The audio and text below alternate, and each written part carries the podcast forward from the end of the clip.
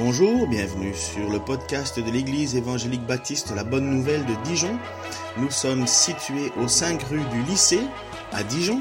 Vous pouvez trouver des informations sur notre Église sur le site internet www.la-bonne-nouvelle.org. Passez une excellente journée ou soirée. Bon, la première lettre de Jean tourne à sa fin, euh, touche à sa fin. Euh, on est à 1 Jean chapitre 5, versets 13 à 15. Normalement, j'étais censé, euh, enfin je m'étais, parce qu'il n'y a personne qui m'oblige, hein, mais j'étais censé faire 13 à 21. Mais honnêtement, la, suite est excessivement compliquée. Alors, et en même temps, je trouvais qu'il ne fallait pas couper les, versets 13 à, à, 15, que je vais vous lire. je ne pense pas qu'ils sont affichés peut-être versets 13 à 15. Euh, oui, c'est ça. Je vous écris cela pour que vous sachiez que vous avez la vie éternelle, vous qui croyez au Fils de Dieu. Et voici quelle est l'assurance. Quelle assurance nous avons devant Dieu Si nous demandons quelque chose qui est conforme à sa volonté, il nous écoute. Et si nous savons qu'il nous écoute, nous savons aussi que l'objet de notre demande est acquis. Là, un petit Amen ne serait pas trop, à mon avis. Euh, pourquoi couper là? Parce qu'honnêtement, ce n'est pas bon de couper le passage à cet endroit-là, parce que finalement, ça nous amène dans une situation un petit peu paradoxale. Et vous, allez voir, pour ceux qui, lisent déjà un peu plus loin, euh, attendez, patientez. Vous savez quel est le, but ultime de l'évangile de Jean C'est quoi? Euh, Oui, de l'évangile de Jean. tout ceci a été écrit afin que... Quelqu'un de mémoire? Normalement, vous avez donné votre vie au Seigneur, vous devez savoir que si vous avez tout lu, il y avait un but, c'est quoi? Euh, Vas-y plus fort, s'il te plaît. Oui, bien sûr, c'est ça aussi, mais dans Jean 21, il dit, tout ceci, a été écrit, tout ceci a été écrit afin que vous sachiez que Jésus-Christ est le Fils de Dieu et que en croyant, vous... Voilà, parce que le but de l'évangile de Jean, c'était ça. C'est j'ai tout écrit et le Saint-Esprit m'a poussé pour que vous sachiez que celui dont je vous parle est bien le Fils de Dieu. Il n'y en a pas d'autre. Et qu'en croyant en ce Fils de Dieu, vous ayez la vie éternelle. Ça, c'est le but qui s'est donné. Et voilà ce qu'il fait exactement dans sa lettre maintenant. Donc, on est en 1 Jean, pour ceux qui cherchent dans leur Bible, c'est juste avant Apocalypse. Il dit, je vous ai écrit cela. Et quand il dit je vous ai écrit cela, c'est la lettre qu'il a envoyée. C'est toute la lettre. Je vous ai écrit cela pour que vous sachiez quoi? Là, vous avez un problème d'optométriste, hein, si vous ne savez pas lire. Là. Voilà que vous avez la vie éternelle, qui Vous qui croyez au Fils de Dieu. Exactement le même but. Je vous écris cela, Jean, euh, Évangile de Jean, afin que vous sachiez que Jésus-Christ est le Fils de Dieu. Et la lettre, je vous écris cela afin que vous sachiez. Mais il, y il y a deux objectifs. Le premier, l'évangile, tu connais pas Jésus, tu sais pas qui c'est, et finalement, on a besoin d'avoir l'évangile, évangélion, bonne nouvelle, pour savoir que Jésus est bien le Fils de Dieu et que c'est bien en lui que je dois croire. Et dans sa lettre, il écrit à une église pour les rassurer que celui en qui il croit, c'est la bonne personne. Parce que l'Église est tourmentée, perdue, il y a des mélanges, il y a, des, il y a des, tensions, il y a des faux prophètes, des gens que même l'apôtre euh, Jean va écrire en disant des antichrists euh, vous savez qu'il doit venir un antichrist, mais ils sont déjà là, ceux qui s'opposent que Jésus est venu en chair et ainsi de suite. Parce qu'il y en a certains qui disaient, oui, oui, Jésus est venu, mais c'était un esprit, c'était quelque chose, une vapeur. Il n'est pas mort à la croix, vraiment. Enfin bref, tout ça, c'est des antichrists. Ils s'opposent au message qui amène normalement à la vie éternelle. Et la lettre de Jean, donc, le but, c'est de vraiment nous rassurer dans le but ultime parce que l'Église, elle a un doute. Ça vous arrive peut-être vous aussi d'avoir des doutes? Euh, finalement, est-ce que je suis sauvé euh, d'un grand débat sur l'assurance du salut? Euh, Finalement, est-ce que j'ai la bonne carte? C'est ça un peu l'idée. est-ce que je crois à la bonne personne ou est-ce que j'ai fait ce qu'il fallait? Et Jean donc écrit en disant, mais je vous rappelle, faut que vous sachiez que vous l'avez, la vie éternelle, mais pas n'importe qui, pas comme ça. Vous qui croyez dans le Fils de Dieu. Ça, c'est la condition. Est-ce que vous vous souvenez des trois aspects de la foi? La foi, ce n'est pas juste euh, la foi et puis voilà, j'ai la foi, super. Euh, il y, a, trois aspects, trois, particularités que Jean n'a fait que répondre et, faire tourner dans, dans, sa lettre. Vous vous souvenez les trois points? Obéissance à la parole de Dieu, l'amour les uns pour les autres et le troisième, la, confiance, la foi. la foi, la confiance que Jésus est bien celui euh, en qui je peux mettre ma foi, euh, confiance dans ce qu'il dit, que s'il fait des promesses, il va les accomplir. L'obéissance, parce que voilà, il a donné ses commandements. Dire qu'on aime Dieu et qu'on fait l'inverse, ça n'a pas de sens, c'est de l'hypocrisie. Euh, si vous allez élire, de toute façon, vous, allez vous en rendre compte hein, d'ici un, an ou deux, on a élu un nouveau président, merci Seigneur, il nous en a donné un, mais on verra d'ici quelques années si entre ce qu'il a dit et ce qu'il a promis et ce qu'il va faire, il va tenir ses promesses. Ben, pour un chrétien, c'est pareil. Euh, finalement, euh, tu dis que tu obéis à Dieu, mais tu n'obéis pas à sa parole, tu es un hypocrite. Et Jean va dire, ben là, euh, c'est pas le salut. C'est pas le salut. Il va dire aussi l'amour. L'amour, c'est parce que le Saint-Esprit qui rentre dans notre vie nous transforme, nous change, nous purifie, nous fait de nous ce que nous étions autrefois, c'est-à-dire des rebelles à Dieu, des gens centrés sur nous-mêmes, avec, avec évidemment toute une liste de péchés. Ça nous transforme et on n'est plus la même personne. Et l'épître de Jacques, Jacques, qui est certainement le frère de Jésus, a écrit cette lettre en disant, à un certain moment, il a écrit une lettre en disant Débarrassez-vous donc de tout ce qui souille et de tout ce qui reste en vous de méchanceté pour recevoir avec humilité la parole qui a été plantée dans votre cœur. Car cette parole, elle a le pouvoir de vous sauver, cette fameuse vie éternelle. Seulement, ne vous contentez pas de l'écouter, traduisez-la en actes, sans quoi vous vous tromperiez vous-même. Sous-entendu, ben, vous n'êtes pas sauvé. En effet, si quelqu'un se contente d'écouter la parole sans y conformer ses actes, il ressemble à un homme qui, en s'observant dans un miroir, découvre son vrai visage. Après s'être ainsi observé, il s'en va et, oublie ce qu'il est. Vous, au contraire, euh, je pense qu'il y a une image suivante. Hein. Voilà. Vous, au contraire, voici, pardon, voici au contraire, un homme qui scrute la loi parfaite, qui donne la liberté, il lui demeure fidèlement attaché. Et au lieu de l'oublier après l'avoir entendu, il y conforme ses actes. Cet homme sera heureux dans tout ce qu'il fait. Parce que c'était un des problèmes à l'époque qui ne nous concerne absolument plus, hein, euh, de, vivre, enfin de dire une chose et de vivre une autre. Ça ne concerne plus. Nous avons débarrassé euh, cela de nos vies. C'était seulement pour les premiers chrétiens. L'Église aujourd'hui, l'Église que l'on voit, est l'Église qui va au ciel. Vous n'êtes absolument pas d'accord avec ça J'espère. J'espère. Parce que malheureusement, si ces lettres nous ont été écrites, c'est parce qu'il y a encore, malheureusement, dans tous ceux qui se proclament être du Seigneur, des gens qui ne le sont pas. Euh, prenez, les, prenez des, professeurs dans des instituts de théologie libérales qui sont excessivement connaissants de la parole, excessivement connaissants de la parole, bien plus que nous tous réunis, mais ils n'y conforment pas leur vie. Ils ne l'obéissent pas. Ils n'ont pas d'amour, les frères, pour les frères et sœurs. La connaissance ne suffit pas. Aimer, aimer jusqu'à en mourir, c'est une phrase ça, aimer, ouais, c'est du Jacques Brel. Euh, aimer jusqu'à en mourir et être prêt à donner à sa vie pour les autres, mais ne pas croire que Jésus-Christ est le Fils de Dieu, le Sauveur, le Messie et obéir à sa parole ne sert à rien. Même si c'est louable, je préfère avoir quelqu'un qui est prêt à donner sa vie pour les autres plutôt que quelqu'un qui est prêt à tuer sa vie pour la sienne. Mais, mais c'est louable, mais ça n'amène pas le ciel. Ça n'amène pas le ciel et dire que l'on croit en Jésus et que Jésus est mon Seigneur, mon Sauveur, mais finalement qu'une fois qu'on a passé euh, le, discours devant les gens et qu'on est seul avec soi-même et que finalement on fait l'inverse, euh, non, malheureusement non, malheureusement non. Parce que, et je vous ai expliqué, c'est l'Esprit de Dieu qui agit en nous. Une fois qu'on l'a accepté, cet esprit, c'est lui qui travaille en nous, c'est lui qui fait l'œuvre qui doit être faite et nous transforme à son image. Nous avons été sauvés du péché qui nous éloignait de Dieu. Ce n'est pas pour retourner dans le péché, comme dit l'apôtre Paul, comme un chien qui retourne à sa vomissure. Bon, tout ça, vous le savez. Désolé, comme vous, on a bientôt fini. Hein, la première lettre de Jean, ça va devenir plus positif. Le salut dépend de quoi en premier? Le salut dépend de quoi? À votre avis? Quelle est la première chose qu'il faut pour que tu sois sauvé Pardon Bien avant la foi.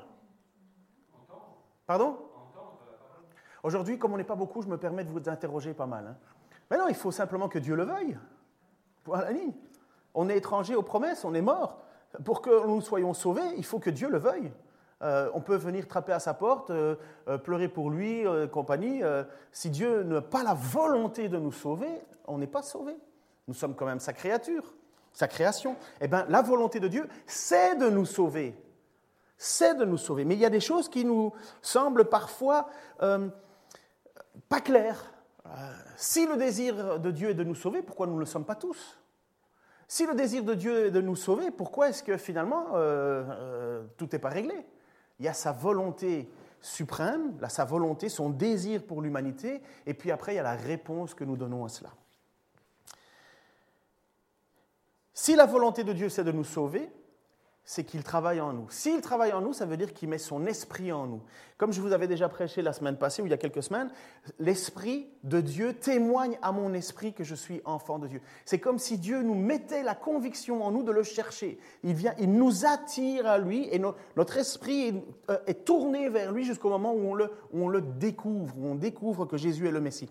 Euh, prenez la majorité des récits euh, aujourd'hui, pardon, de récits euh, qui sont des personnes euh, dans les pays musulmans, enfin en tout cas où l'évangile est totalement fermé à l'évangile, à un certain moment, ils disent qu'ils ont, eu ils ont fait un rêve, où ils ont eu une conviction, où il y a eu quelque chose qui est venu de l'extérieur à eux, ils s'y attendaient pas, qui est venu leur parler et leur dit, vas-y, cherche, cherche. Et ils se mettent en quête. Ça peut prendre du temps, ça peut aller euh, très lentement ou très vite, mais tu vois que ces gens ont quelque chose qui est venu de l'extérieur, en eux, une idée, une conviction, et ils ont cherché jusqu'au moment où ils ont trouvé quelqu'un qui leur a parlé de la parole. Vous avez déjà entendu ces histoires-là, j'imagine. Et on en entend encore beaucoup et beaucoup, beaucoup. Et donc, une fois que Dieu a commencé à travailler en nous, le but, c'est de nous transformer. Nous transformer à son image. Et normalement, transformé à son image, nous devrions avoir dans nos vies le fruit de l'esprit non pas les fruits comme on se trompe, le fruit de l'esprit. Ça veut dire la transformation en nous de euh, que, que, Dieu agit. Et c'est quoi? Ça se trouve dans Galates, et il y en a d'autres passages, mais voici. Le fruit de l'esprit, c'est l'amour, la joie, la paix, la patience, l'amabilité, la bonté, la fidélité, la douceur, la maîtrise de soi. La loi ne condamne certes pas de telles choses, or ceux qui appartiennent à Jésus-Christ ont crucifié l'homme livré à lui-même et ses passions et ses désirs, Puisque l'Esprit est la source de notre vie, laissons-le aussi diriger notre conduite. L'apôtre Paul, il dit, voilà, il y a deux catégories. Euh, il y a ceux qui vivent par l'Esprit, et normalement, voilà ce que nous devrions euh, atteindre.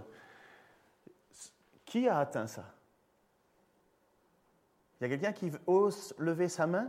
Euh, Personne n'a atteint toutes ces choses-là. À la limite même, ça nous fait mal, parce qu'on se dit, enfin moi personnellement, patience, c'est encore un combat. La joie, oui, ça dépend, malheureusement. La paix, euh, parfois, je suis angoissé. Euh, la fidélité, je l'espère, hein, je le veux, mais euh, parfois on tombe, parfois on ne fait pas ce qu'on devrait. la douceur, ça, il faut demander à ma femme, hein, elle pourra vous dire que je ne suis pas toujours très doux. L'amabilité, j'ai une voiture, hein, je conduis, parfois je ne suis pas aimable. ça ne veut pas dire que je, je le justifie, ça veut dire que je ne suis pas heureux de ça. Mais normalement, je ne devrais pas vivre toutes ces choses-là. Je ne devrais pas vivre toutes ces choses-là. Parce que le fruit de l'esprit, c'est ça que je devrais vivre. Mais on a un combat. Alors nous voyons que si finalement nous avons cela, c'est le fruit de l'esprit, et si on ne l'a pas? Et si maintenant on a constamment le contraire, constamment le contraire. Attention, je viens de vous dire, on ne peut pas l'avoir tout le temps, malheureusement. On lutte, mais c'est notre désir. on sait à quoi nous devrons conformer notre vie. Mais si on a l'inverse, qu'on n'est jamais doux, qu'on n'est jamais patient, qu'on n'a aucun amour, qu'on n'a aucune joie, qu'on n'a aucune paix, qu'on n'a aucune patience, qu'on n'a aucune amabilité, qu'on n'a aucune bonté, qu'on n'a aucune fidélité, qu'on n'a aucune douceur, qu'on n'a aucune maîtrise de soi, et qu'on dit euh, le dimanche matin, euh, Seigneur, je veux t'obéir et te suivre, mais qu'en réalité on ne le fait pas. Bref, tout ça pour mettre l'emphase sur que nous ne sommes pas sauvés parce que nous atteignons une perfection dans toutes ces choses-là. Nous sommes sauvés parce que nous reconnaissons que nous n'y arrivons pas et que nous avons besoin du Seigneur et Sauveur pour mourir à notre place, mais que maintenant nous nous engageons à le vivre. Ça, c'est le point important parce que c'est ça que Jean veut dans sa lettre nous écrire. Évidemment, il met le niveau très très haut pour dire voilà ceux qui sont encore dans les ténèbres et voilà ceux qui sont sauvés. Parce qu'il y a des gens qui doutent. Je vous écris cela afin que vous sachiez que vous êtes, que vous avez la vie éternelle, vous, parce qu'il y en a qui doutent. Ils disent, mais, le standard de Dieu est tellement haut, comment est-ce que je peux avoir la certitude d'être sauvé puisque je ne fais pas exactement ce qu'il faut? Je vous écris cela afin que vous sachiez que vous avez la vie éternelle. Mais euh, par contre, Jean écrit cette lettre-là aussi parce qu'il sait très bien dans l'Église qu'il y a des gens qui n'ont pas la vie éternelle, parce qu'ils n'ont pas ce qu'il faut. Quelqu'un qui est, euh, euh, défini d'antichrist par Jean, ça m'étonnerait qu'il va se retrouver au ciel à chanter des louanges avec nous aux noces de l'anneau. Vous êtes d'accord avec ça? Vivre continuellement dans le péché, ce n'est pas la même chose que de pécher occasionnellement. Même occasionnellement, régulièrement, malheureusement, ce n'est pas la même chose que de vivre continuellement et finalement où il n'y a pas de transition entre une vie avant Christ et une vie après Christ. Les enfants de Dieu ont cette vie éternelle, elle l'est acquise. Pourquoi? Parce que nous croyons que Jésus-Christ est le Fils de Dieu. Et après ça, il y a une assurance. Les enfants qui ont cette vie éternelle, ils ont une assurance. On peut s'adresser à Dieu avec assurance. Regardez le passage suivant. Donc on est bien, euh, euh, je vous écris ceci afin que vous croyiez que euh, vous avez la vie éternelle, vous qui croyez. Et voici quelle assurance nous avons, puisque nous avons la vie éternelle. Nous avons quelle assurance? L'assurance nous avons devant Dieu, si nous demandons quelque chose à Dieu qui est conforme à sa volonté, il nous écoute. Et si nous savons qu'il nous écoute, nous avons aussi que l'objet de nos demandes nous est acquis. Qui aime un passage comme ça? Je pense que je n'ai pas dit. Qui aime un passage comme ça? Qui aime savoir que finalement, nous demandons à Dieu, il nous écoute, et si nous savons qu'il nous écoute, il nous demande, il nous donne ce que nous avons demandé. Mais tout le monde veut ça. C'est pour ça qu'on élève des temples à des idoles. Parce qu'on veut que, en faisant une offrande à une idole, il nous donne ce que l'on veut. On veut que si on, amène, et si notre Dieu est si puissant, on veut aller à Dieu et on veut qu'il nous donne euh, ce que l'on demande. Ouais, mais le problème, c'est qu'il y a un petit mot, il y a deux petits mots qui sont là et qui malheureusement ont tendance à être oubliés, selon sa volonté. Euh, qui a plus de 5 ans de vie chrétienne? Donc on va, on va aller plus de 5 ans de vie chrétienne. Qui a fait son baptême euh, plus de 5 ans? Plus de 10 ans? Plus de 15 ans? Plus de 20 ans Plus de 30 ans Plus de 40 ans bon, vous allez l'arrêter à... Plus de 150 ans Au moins, je suis sûr que c'est fini. Voilà. Bon, d'expérience. Est-ce que tout ce que vous avez prié s'est réalisé? Mais non. D'expérience, on le sait, tout ce qu'on demande à Dieu ne se réalise pas. Eh bien, en lisant ce passage, on va se dire, mais alors, euh, puisque je sais que je suis fils de Dieu, puisque je suis né de nouveau, puisque je crois que Jésus-Christ est le Fils de Dieu, puisque j'ai la vie éternelle, donc j'ai une assurance, donc tout ce que je demande, je vais le recevoir, parce que je l'ai demandé, et la preuve que je le reçois, ça veut dire que c'est la preuve que je suis sauvé. Pourtant, de l'autre côté, dans la, case euh, euh, liste de prières, réponse à la prière, il y a tout un ensemble on dit, mais ça n'a pas été répondu. On fait quoi avec ça? Eh bien là, moi je pense que c'est là où aujourd'hui, malheureusement, l'Église, elle se perd. Je vais le répéter parce que je sais qu'on nous écoute en plus sur Internet. Moi je crois que là, aujourd'hui, l'Église se perd. Elle se perd, mais royalement. En fait, on a fait de Dieu une idole. Pourquoi? Parce qu'on a enlevé le nom selon sa volonté. On a enlevé conforme à sa volonté. En lisant ce passage, on se dit finalement que euh, tout nous est acquis. Tout nous est acquis. Il suffit juste de demander. Tout nous est acquis. le problème, c'est que ce n'est pas Dieu qui est soumis à notre volonté. C'est nous qui sommes soumis à la sienne. Et ça, c'est important. C'est nous qui sommes soumis à la volonté de Dieu. Une idole c'est quelqu'un qui est soumis à ma volonté, à mon offrande, à ma religiosité, à ma manière de faire. Je m'attire les faveurs d'un Dieu pour recevoir cette bénédiction d'un Dieu. Oui, mais Dieu créateur de l'univers, est-ce qu'il est soumis à Ken Taylor? Je parlais là tantôt avec... Euh, ah, ensuite, j'ai oublié ton prénom, j'oublie tous les noms. Je vieillis, c'est terrible.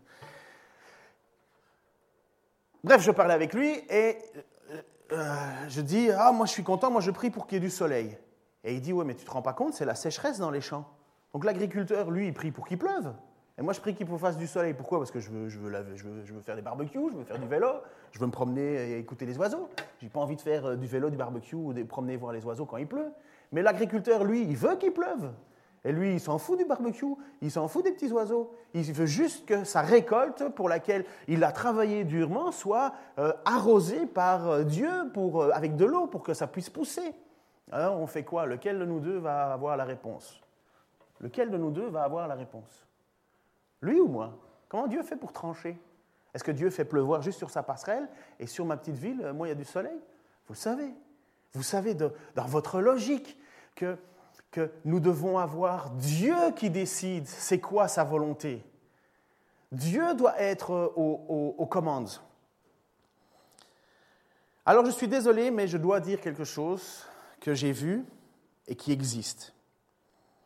Il y a un mouvement qui s'appelle Parole de foi, Word of Faith. J'ai même vu des livres circuler ici dans l'Église qui disent en substance, voici ce qu'il dit, si nous déclarons de notre bouche, Dieu va l'accomplir.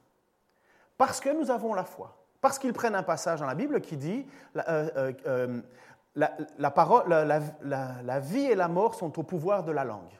Ils ont sorti le verset du contexte. C'est un mouvement qui, c'est un mouvement, pas une dénomination. C'est un mouvement dans l'Église qui, a dit maintenant finalement le pouvoir de la foi. Et avec le pouvoir de la foi, on peut faire plein de choses.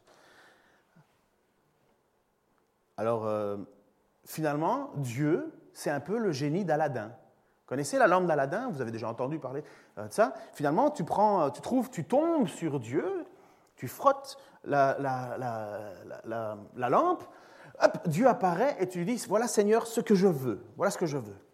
Mais j'y crois vraiment, vraiment, vraiment, vraiment. Hein. Seigneur, vraiment, je te le demande avec sincérité, voilà ce que je veux. Et Dieu dit, ah ben oui, puisque tu le veux, ben je vais te le donner. Boum. Ça, c'est une idole, c'est pas Dieu, c'est une idolâtrie. L'idolâtrie, ça amène à vouloir accomplir mes désirs. Et je vais vous montrer tout à, travers... Alors, je, veux rappeler que l'objet positif de la prédication, c'est que vous sachiez que vous avez la vie éternelle. Et si nous avons cette assurance devant Dieu, ce que nous demandons conforme à sa volonté, il nous le donne. Et là, le point, c'est que comment est-ce qu'on sait, puisqu'on a la vie éternelle et compris, qu'on n'a pas ce qu'on redemande alors il y a certaines personnes, et je crois qu'il y, a une part de vérité finalement dans ce mouvement qui dit, mais si nous ne recevons pas ce que nous avons prié, c'est que Dieu a dit, pas encore, pas encore. Ça ne veut pas dire qu'ils ont considéré dans leur tête que la demande n'était pas légitime, c'est le pas encore. Alors il y a une part de vérité, Dieu n'a pas encore.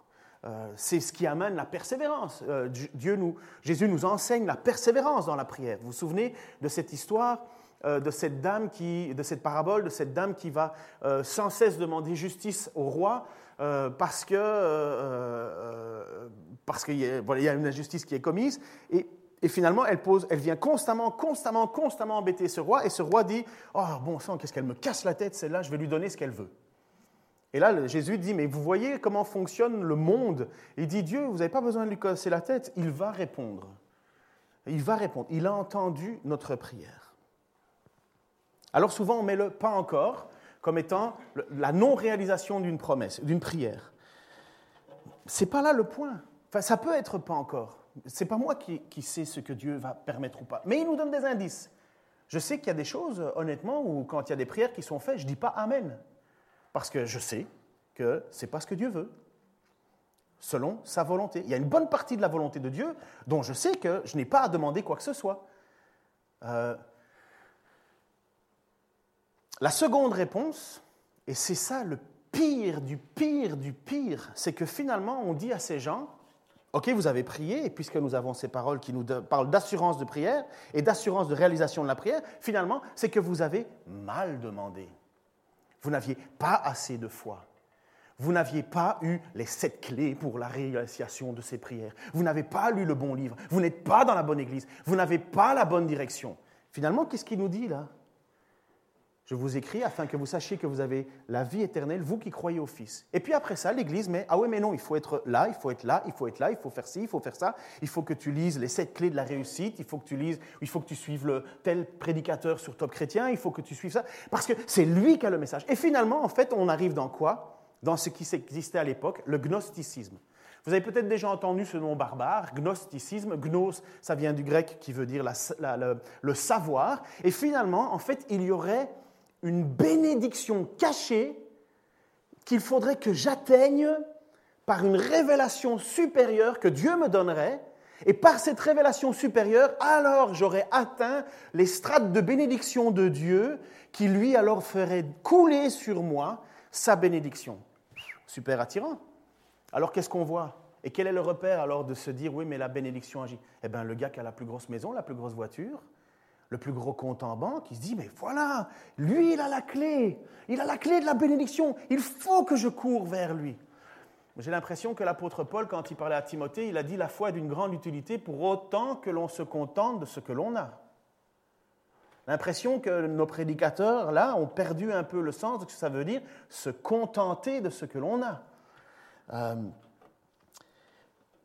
vous êtes d'accord avec moi jusqu'à présent? Ça va, vous me suivez? Oui, mais le problème, c'est que ça ne répond pas à notre question. Il est quand même dit qu'on a le droit de, poser, de prier. On a quand même le droit de le faire. Oui, on a le droit. Mais c'est selon sa volonté.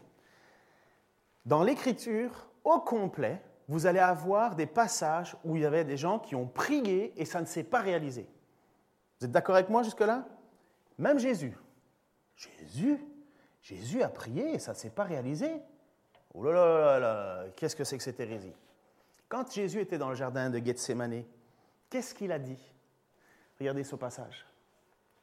Puis il se retira.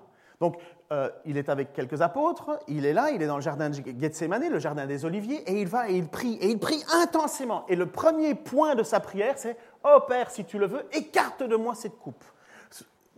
Jésus sait vers quoi il s'en va. Il le sait depuis, il est descendu sur terre pour ça. Il sait qu'il s'en va pour mourir. Et la première impulsion, c'est de dire Oh non, non. Mais regardez, comme, enfin, Jésus est parfait, hein, donc. Euh, toutefois, que ta volonté soit faite et non la mienne. Donc il y a vraiment une tension là entre la volonté de Dieu et la volonté de Jésus. On s'entend que la volonté de Dieu et la volonté de Jésus sont égales, mais il fallait bien que nous voyions aussi l'humanité de Dieu. Il a été tenté en tout point comme nous, parce qu'il a été semblable à nous. Et donc Jésus est là dans ce jardin de Gethsemane en train de suer des gouttes de sang parce qu'il sait vers quoi il s'en va et il dit non pas ta volonté, euh, non pas ma volonté, mais la tienne. Donc on voit qu'il y a. Imaginez-vous que Jésus, Dieu répond à la question, que, que Dieu réponde à la volonté de Jésus en disant ok tu veux pas y aller, parfait, n'y va pas. Ben alors on n'est pas sauvé. Il se soumet à la volonté de Dieu. Un ange venu du ciel lui, apparu, euh, euh, du ciel lui apparut et le fortifia. L'angoisse le saisit, sa prière se fit de plus en plus pesante, sa sueur devint comme des gouttes de sang qui tombaient à terre. Après avoir ainsi prié, il se releva et s'approcha de ses disciples. Ce n'est pas sa prière qui s'est réalisée et qui va se réaliser. Mais en même temps, nous voyons que Dieu lui a accordé quand même la présence d'anges pour le fortifier. Il a dit, ok, c'est ça, c'est ce que toi tu veux, mais ce n'est pas ce que moi je veux. Mais je vais quand même te fortifier. Je vais quand même te fortifier pour que tu accomplisses ma volonté. Jean chapitre 6, versets 37 à 40 dit ceci. Donc c'est toujours Jésus. Tu peux mettre l'image suivante, s'il te plaît, Manu? Ah, je ne l'ai pas? Je ne l'ai pas intégré? Alors, tous ceux que le Père, Jean chapitre 6, versets 37 à 40, tous ceux que le Père me donne viendront à moi et je ne repousserai pas celui qui vient à moi. Car, si je suis descendu du ciel, ce n'est pas pour faire ce qui me plaît, mais pour accomplir la volonté de celui qui m'a envoyé. Or, celui qui m'a envoyé veut que je ne perde aucun de ceux qu'il m'a donnés, mais que je les ressuscite au dernier jour.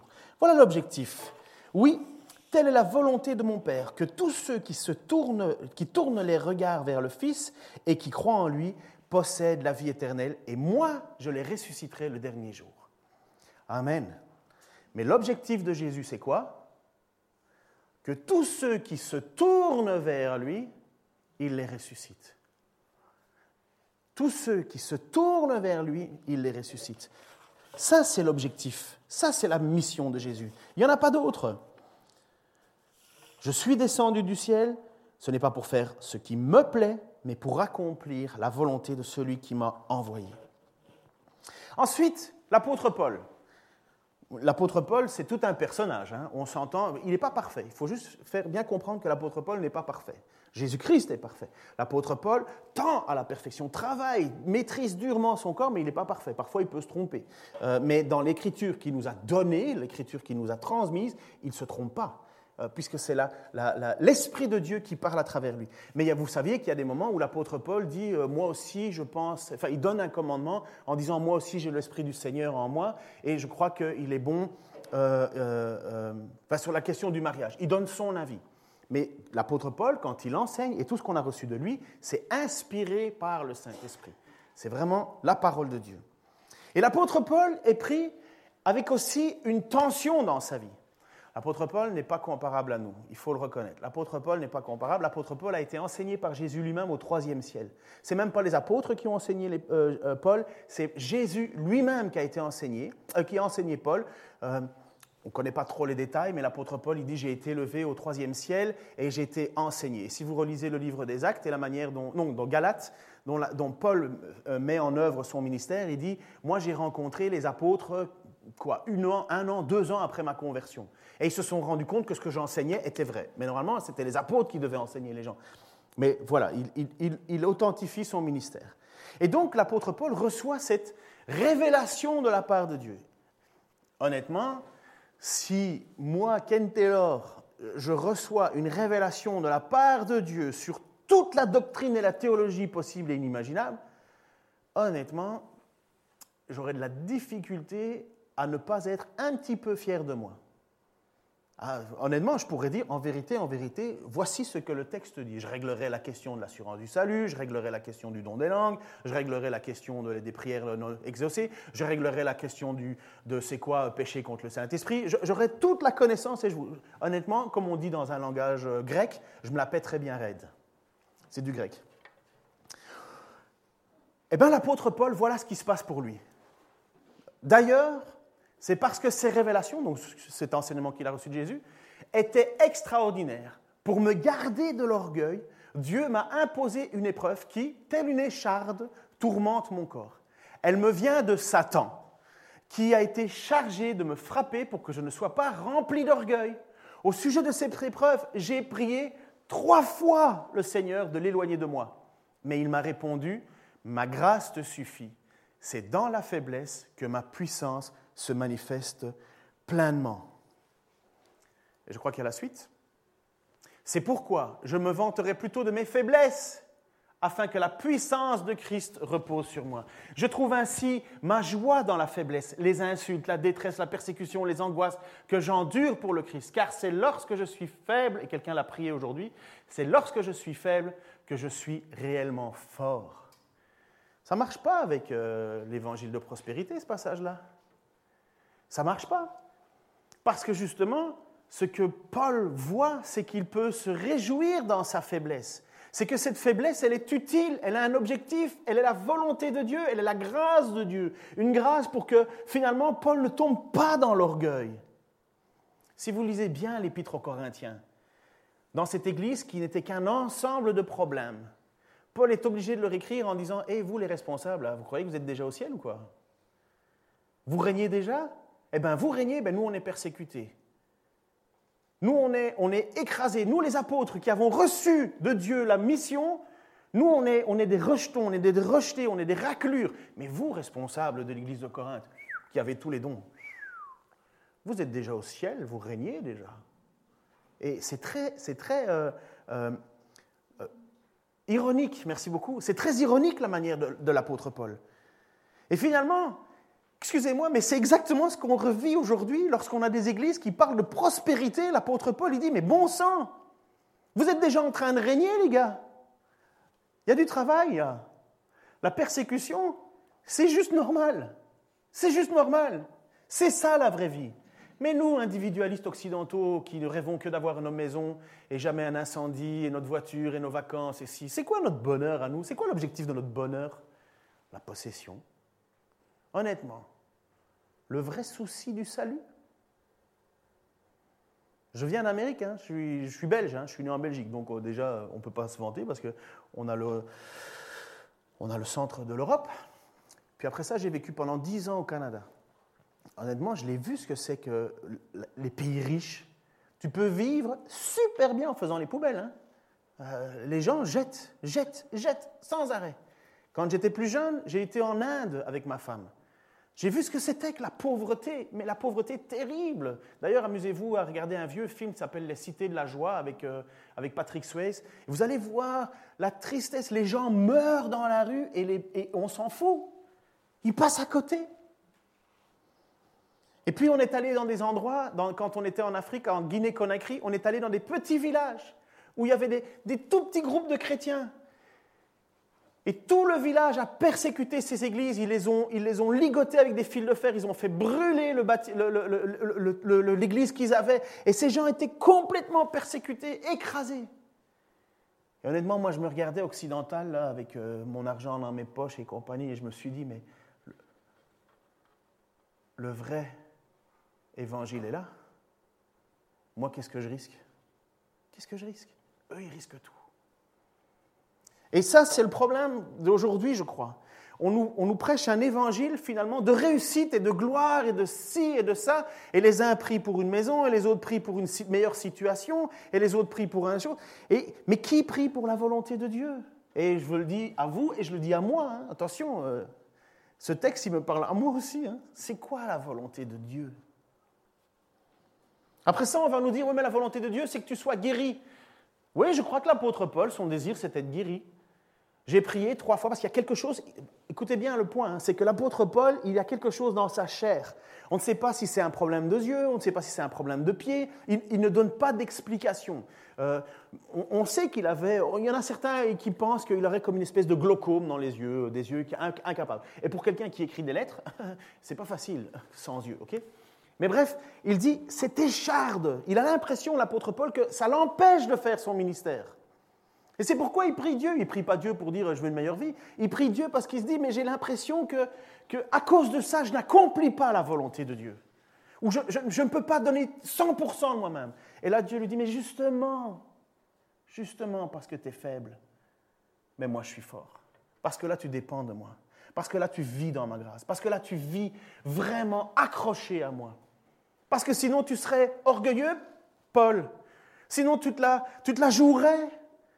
Tu, voudrais attirer à toi toute la gloire. Et Dieu ne partage jamais sa gloire. Et l'apôtre Paul, donc, reste malade. Reste malade. Timothée, l'enfant dans la foi de Paul, a des problèmes d'estomac. Il a des problèmes d'estomac. Est-ce que, euh, est que, est que, comme il était certainement un homme angoissé, euh, on voit bien qu'il y avait des moments où il était abattu, est-ce que finalement il n'a pas des ulcères à l'estomac euh, à cause de la mission qui lui est posée? Qu'est-ce que l'apôtre Paul dit? Est-ce que l'apôtre Paul lui dit Réunis le conseil d'anciens, ils vont imposer les mains sur toi, ils vont te mettre de l'huile sur toi, et puis tu vas pouvoir être guéri parce que ce que Dieu veut, c'est que tu sois guéri pour accomplir la mission? Non, il lui dit quoi? Bois du vin. Tu ne devrais pas boire exclusivement de l'eau. Prends un peu de vin à cause de ton estomac et de tes fréquents malaises. C'est pour ça qu'on pense que ça pourrait être des ulcères. Vous savez que les ulcères. Enfin, bref, bref, bref. Mais qu'est-ce qu'il est en train de lui dire? Il n'est pas en train de lui dire Je te promets la guérison, tu vas la voir, elle est gagnée, elle est absolue, tu vas voir, elle est devant toi, le Seigneur va te bénir parce que tu donnes tout pour lui. Non, non, prends du vin. T'as mal au ventre, prends du vin. Pas que de l'eau. Très bon conseil hein, pour les bourguignons d'ailleurs. Autre chose, Paul. Paul fait une, mission d'évangélisation. Il n'y en a pas beaucoup qui l'accompagnent. Il n'y en a pas beaucoup qui suivent l'apôtre Paul. Ils sont un petit groupe, ils sont persécutés, n'oubliez jamais ça. Donc, on ne veut se passer de personne dans un groupe. Si moi je pars avec euh, cinq personnes et qu'on veut partir, je ne sais pas moi, faire de l'évangélisation dans le monde entier, ou en commençant par le coin de la rue, mais je prends mon équipe et finalement on prie, on prie, on prie, bang, il y en a un qui est malade. Et toi, tu, vas, faire quoi? Tu vas, prier, guéris-le, guéris-le, il faut que tu le guérisses. Finalement, tu te dis, ben, ça part mal. Si déjà Dieu ne nous bénit pas avant de partir, eh ben, qu'est-ce que Paul a fait avec un certain Trophime Tu peux mettre l'image? Le Seigneur continua à me délivrer de toute entreprise mauvaise et me sauvera pour son royaume. Ça, c'est ce que l'apôtre Paul prêche. Il dit, mais de toute façon, Dieu va me, Dieu va me donner la possibilité d'accomplir son œuvre. Mais c'est quoi me sauvera, me délivrera de tout esprit? Ah, Quand on a envie de penser à soi, on se dit, mais mon confort. Non, l'apôtre Paul, il ne voit pas ça comme ça. À lui sur la gloire pour l'éternité. Amen. Salut Prisca, Aquilas, ceux qui ont enseigné le fameux Apollos, et la famille d'Oséniphore. Eraste est resté à Corinthe. Quant à Trophime, il était malade et je l'ai laissé à Mialet. Il est où l'évangile de la prospérité? L'apôtre Paul, qui a été capable de ressusciter un homme qui s'était endormi parce qu'il prêchait trop longtemps. Vous vous souvenez, ce jeune qui tombe par la fenêtre, qui tombe mort, il est mort, et là, Paul prie, et, Dieu ressuscite. Et là, euh, bon sang, il, Trophime est resté malade à Mialet. Mais ça doit nous allumer, là. Ça doit nous faire réfléchir qu'on se trompe quand on veut croire que le bonheur de Dieu, c'est de nous faire en sorte que nous soyons des petits, des, personnes qui ne souffront rien, qui ne subissons rien, qui sommes écartés du... Non, c'est le ciel, ça. Ça, c'est le ciel. Entre-temps, on n'est pas là. Bon, après ça, je continue quand même, hein, parce que ça vaut la peine d'avoir des... Si jamais des gens cherchent des prénoms pour leurs enfants, tâche de venir avant l'hiver, Eubulus, Pudence, Linus, Claudia et tous les frères te saluent, que le Seigneur soit avec toi et que sa grâce soit avec vous. Est-ce qu'il doute, à votre avis, que le Seigneur soit avec Trophime et que la grâce soit sur Trophime? Est-ce qu'il doute, à votre avis? Dans la même phrase, nous avons quand même quelqu'un qui, selon notre vision un peu décalée, malheureusement, dirait bah, il n'est pas sous la grâce, lui, hein, Trophime. Finalement, il a dû commettre un péché qui a empêché Dieu. Non. Et je termine avec Hébreu. Vous connaissez l'Épître aux Hébreux, vous avez déjà un peu lu. Et dans l'Épître aux Hébreux, au chapitre 10, enfin, à partir du chapitre un peu avant, il commence à faire tout l'éloge des héros de la foi. Vous avez déjà entendu Abraham, Noé, euh, Moïse, et ainsi de suite, et ainsi de suite. Et puis, à un certain moment, il dit, et, que, le, le, temps me manquerait encore si je vous parlais de Gédéon, de Jephthé, et ainsi de suite, et ainsi de suite. Et donc, il arrive et il dit, voilà, il y, a des, femmes qui ont vu leur mari ressusciter, il y a des, royaumes qui ont été euh, vaincus, et ainsi de suite. La gloire, la gloire, la gloire, la gloire. Wow, la réussite, la réussite, la réussite. Et puis après ça, il continue en disant, l'Épître aux, Hébreux, chapitre 10, verset 35, D'autres, en revanche, ont été torturés. Ils ont refusé d'être délivrés afin d'obtenir ce qui est meilleur. C'est quoi ce qui est meilleur? La résurrection, ça veut dire la vie éternelle. D'autres encore ont enduré des moqueries, le fouet, ainsi que les chaînes et la prison. Certains ont été tués à coups de pierre et d'autres ont été torturés, sciés en deux, mis à mort pour les, par l'épée. D'autres ont mené une vie errante, vêtue de peaux de mouton ou de chèvre, dénués de tout, persécutés et maltraités. Eux dont le monde n'était pas digne, ils ont erré dans le désert et sur les montagnes, vivant dans les cavernes et les antres de la terre. Dieu considéraient que leur foi n'était pas bonne et c'est pourquoi il les a laissés mourir dans les mains des méchants. Est-ce que c'est ça qui était dit? Ou bien est-ce que Dieu dit, finalement, ils n'avaient pas lu le livre sur les sept clés de la réussite par la prière? Ou ils n'ont pas écouté les prédications de Benny Hinn? Ou ils n'ont pas été sur le top chrétien et écouté euh, Joyce Meyer et tous les secrets de la réussite de Dieu pour moi Non, Dieu les a abandonnés parce qu'ils n'avaient pas découvert le mystère de la foi. Non, ce que Dieu dit, Dieu a approuvé ces gens-là. À cause de quoi? De leur foi. Leur foi ne les a pas empêchés de vivre ces choses-là. Leur foi les a fait traverser ces choses-là jusqu'à la mort. Et pourtant, aucun d'eux n'a reçu ce qui a été promis. C'était quoi la promesse? La bonne santé? La réussite? La gloire? Non. Ce que Dieu avait prévu, quelque chose de meilleur pour tous, tous, tous, tous qui mettent leur foi en lui. Il ne devait donc pas parvenir à nous sans la perfection. Et la perfection, c'est quoi? On l'a lu un petit peu plus haut, la résurrection. Ça, c'est l'objectif absolu, final, décisif de Dieu pour ta vie. Tu peux vivre avec des moments de doute, tu peux vivre avec des, des, des, craintes, euh, parce que finalement, tu as l'impression que tu pries, mais que ta prière, elle, rebondit au plafond, elle revient sur toi. Tu vas douter, tu vas commencer à chercher en disant, mais finalement, pourquoi Dieu ne me bénit pas? Et puis, tu vas être alors en disant, mais, mais alors, euh, mais je suis peut-être pas sauvé. Et c'est pour ça que l'apôtre Jean écrit, il écrit ça clairement en disant, je vous écris afin que vous sachiez que vous avez la vie éternelle, vous qui croyez au Fils de Dieu. J'ai dit croire, c'est quand même euh, foi, obéissance et amour. Hein. Vous l'avez, vous l'avez. Mais alors, oui, mais on fait quoi avec ces prières? Puisqu'il dit, ben, l'assurance que je prie, c'est que je vais quand même recevoir ce que je vais prier. Et c'est là où ça vaudra la peine de venir la semaine prochaine. Je ne sais pas ce que vous avez prévu. Si vous pouvez venir vers 10h moins 5, ça me rassurerait parce que je suis toujours un peu stressé à 10h05 quand on est la moitié. Mais euh, voilà, euh, ça c'est une façon de m'aider. Voici le texte. Et c'est un texte difficile dont je vous demanderai de prier pour que je puisse l'enseigner comme il faut. Donc on reprend. Non, non, reviens en arrière, s'il te plaît, Manu.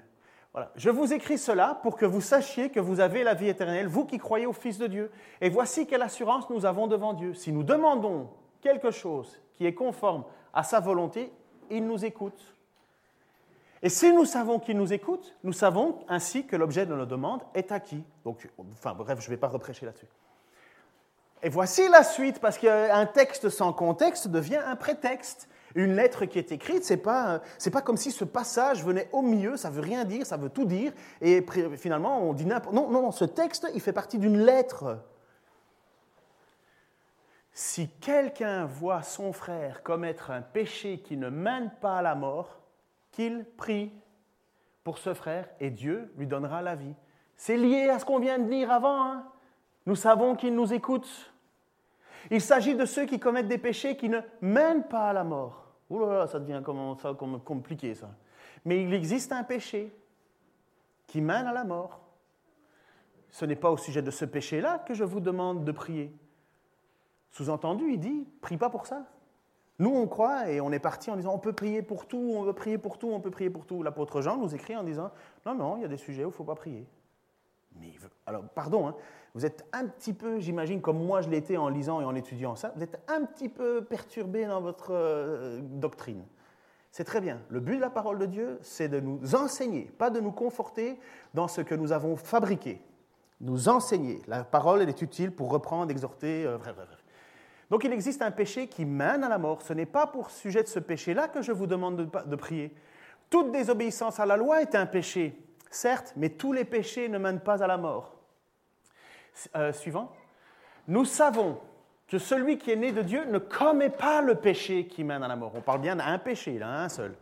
Car le Fils de Dieu le protège. Donc, il y en a certains qui vont se dire, mais est-ce que j'ai commis ce péché? Mais non, le Fils de Dieu vous protège.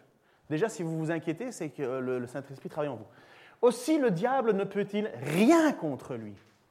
Nous savons que nous appartenons à Dieu alors, le monde, alors que le monde entier est sous la coupe du diable. Mais nous savons aussi que le Fils de Dieu est venu et qu'il nous a donné l'intelligence pour que nous connaissions le Dieu véritable. Ainsi, nous appartenons à Dieu, au véritable, par notre union à son Fils Jésus-Christ.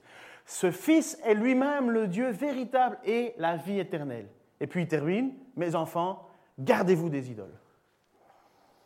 Ce sera pour la semaine prochaine. Hein, donc, euh, mais quelle est donc cette situation où il nous est dit que nous avons l'assurance que si nous prions, nous recevons, euh, si nous prions selon la volonté de Dieu, Dieu nous l'accorde, parce que nous sommes enfants de Dieu. Est-ce que c'est universel? Moi, je crois qu'on a tous le droit de prier pour tout ce qu'on veut, mais réfléchissons quand même à savoir si c'est la volonté de Dieu. Premièrement. Deuxièmement, si nous ne recevons pas l'objet de nos prières, c'est peut-être simplement que ce n'est pas la volonté de Dieu. C'est peut-être pas juste parce que j'ai commis une faute, un péché. Moi, j'ai entendu, j'ai fait une visite d'une personne à un certain moment, il m'a dit, mais moi, j'ai l'impression, enfin, je ne le reçois pas parce que j'ai commis une faute quand j'étais petite, et finalement, Dieu me fait payer ma faute. Mais Romain nous dit qu'il n'y a plus de condamnation à ceux qui sont en Jésus-Christ. Mais finalement, en fait, la personne, elle est complètement enchaînée. On lui a fait une doctrine en disant, mais si tu, si tu, si tu pries que tu ne reçois pas, c'est que Dieu t'aime pas. Ah mais imaginez-vous comment on est, comment on, est, on, détruit une vie. Bref, nous étudierons la semaine prochaine ce passage-là. C'est quoi ce péché qui mène à la mort? Et finalement, ce péché pour lequel nous ne sommes pas appelés à prier. On n'est pas appelés à prier. Alors qu'il nous dit que nous avons la certitude que si nous prions sur la volonté de Dieu, il, a le pouvoir d'accomplir ce que l'on demande. Et puis il continue en disant, mais attention, il y a des sujets sur lesquels il faut peut-être pas prier. Je ne vous recommande pas, il ne l'interdit pas, mais il dit, euh, ça ne va pas servir à grand-chose. Seigneur, je veux te remettre ce passage parce que c'est un passage tellement compliqué pour nous aujourd'hui. Compliqué, Seigneur, non pas parce que ta parole est compliquée, mais parce que, Seigneur, euh, nous t'avons peut-être créé ou imaginer tel que tu n'es pas. Seigneur, il y a des choses absolues et des certitudes, Seigneur, que personne ne pourra nous enlever, parce que tu nous protèges. Nous savons que tu es le Fils de Dieu. Nous savons, comme l'a dit l'apôtre euh, Pierre, que tu as les paroles de la vie. À qui irions-nous d'autres Tu es le Seigneur trois fois saint. Tu l'as prouvé, Seigneur, par ta mort à la croix, par ta résurrection. Tu l'as prouvé même le jour de ton baptême. Nous avons vu tout cela. Nous ne sommes pas trompés. Nous sommes bien tes enfants, Seigneur, parce que tu as mis en nous ton esprit. Et nous te crions, Abba Père. Nous, nous, nous, soupirons à toi. Seigneur, et en même temps, tu connais nos vies, tout et chacun. Seigneur, tu vois que on est pris parfois dans des situations de la maladie, de la faiblesse, euh, des finances, de, l'injustice, Seigneur, de, de, tellement de choses qui nous donneraient peut-être l'impression que tu nous oublies, que tu ne nous écoutes pas. Alors Seigneur, on a peur, tu le sais à quel point on a peur, on, on essaie de trouver des moyens, des choses, on, on s'introspecte, Seigneur, et on veut savoir si finalement on n'a pas un péché caché quelque part qui, qui bloquerait, ou parce que ma grand-mère, mon grand-père, ou peu importe, aurait péché dans ma lignée. Non, Seigneur, c'est vraiment parce que nous avons confiance en toi. Et parce que nous plaçons notre volonté à vouloir faire ta volonté, que nous avons l'assurance que ce n'est pas notre désir qui doit s'accomplir, mais la tienne, ta volonté. Seigneur, en même temps, c'est lourd. Je prie, Seigneur, pour les frères et sœurs qui sont pris avec la maladie. Je prie, Seigneur, avec ceux qui sont pris, Seigneur, euh, avec la persécution. Seigneur, je le souhaite la paix. Pour moi, c'est facile, Seigneur. Rien ne me persécute ici. Si je n'avais plus, j'en aurais encore. Mais Seigneur, euh, tu connais le, fondement de notre cœur. Tu sais exactement, Seigneur, là où tu dois travailler dans la vie de chacun, comme dans la mienne, Seigneur. Tu sais ce que j'ai besoin d'entendre de ta parole. Tu sais quelle est la mission que tu as décidé d'accomplir sur la terre, Seigneur, avec nous ou malgré nous. Seigneur, je te prie que nous soyons tous ici dans cette église et tous ceux qui entendront ce message par Internet ou autrement, Seigneur, puissent plier le genou devant toi et puissent arriver à cette vérité en disant, Seigneur, dis-moi ce que tu veux vraiment toi. Comme Jésus l'a dit, non pas ma volonté, mais ta volonté. Seigneur, je te prie non pas pour la guerre, mais pour la paix. Je te prie, Seigneur, non pas pour la maladie, Seigneur, mais pour la guérison. Je te prie, Seigneur, non pas pour la pauvreté, Seigneur, mais pour la suffisance. Je te prie, Seigneur, surtout, que ce soit dans la pauvreté ou dans la disette, nous puissions continuer de dire Je loue le Seigneur. Dans le nom de Jésus-Christ. Amen.